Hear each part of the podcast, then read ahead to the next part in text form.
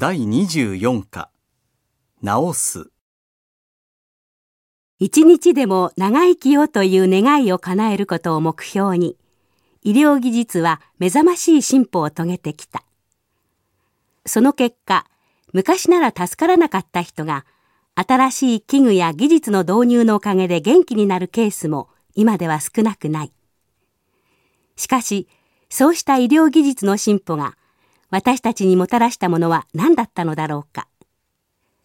がんをはじめ先天的な心臓病など治療が難しい病気は多い。そのような重い病気を治す方法の一つが他人から心臓、腎臓、肝臓などを提供してもらい患者に移植するいわゆる臓器移植の手術である。日本でも数年前にドナーカードが導入され大きな注目が集まった。もし自分に万一のことがあったら臓器を提供すると生前に本人の意思を表明しておく制度である。もっともこの制度をめぐっては臓器移植そのものについて専門家の間でさえも様々な問題が取り上げられ必ずしも順調に普及しているというわけではない。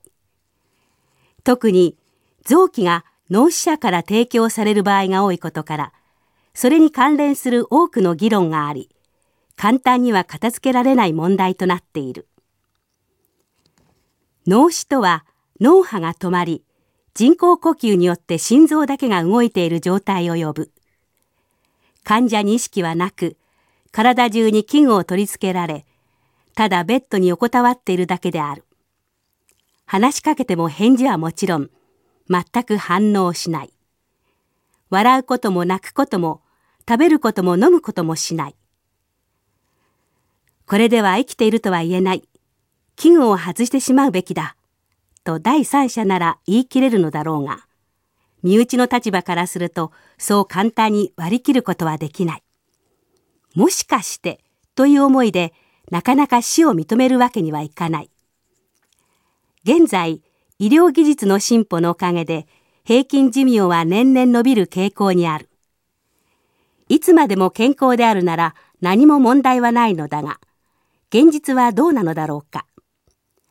何らかの理由で通院しなければならない人、寝たきりの人、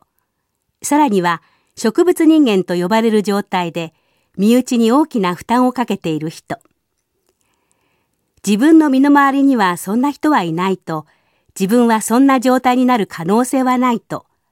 果たしてどれだけの人が言えるのか。本来、医療とは患者の苦しみを最大限取り除くことを目的になされるべきものではなかったのだろうか。医療現場の現状を見ると、必ずしもそうではないようだ。患者本人の思いとは別に、1分1秒でも長生きさせるために多量の薬を使い、最新式の器具の助けを借り、延命治療が続けられている。そうした現状が患者ばかりか周りの人たちに何をもたらすことになるのか。社会の高齢化が進む今、もう一度考え直すべき問題である。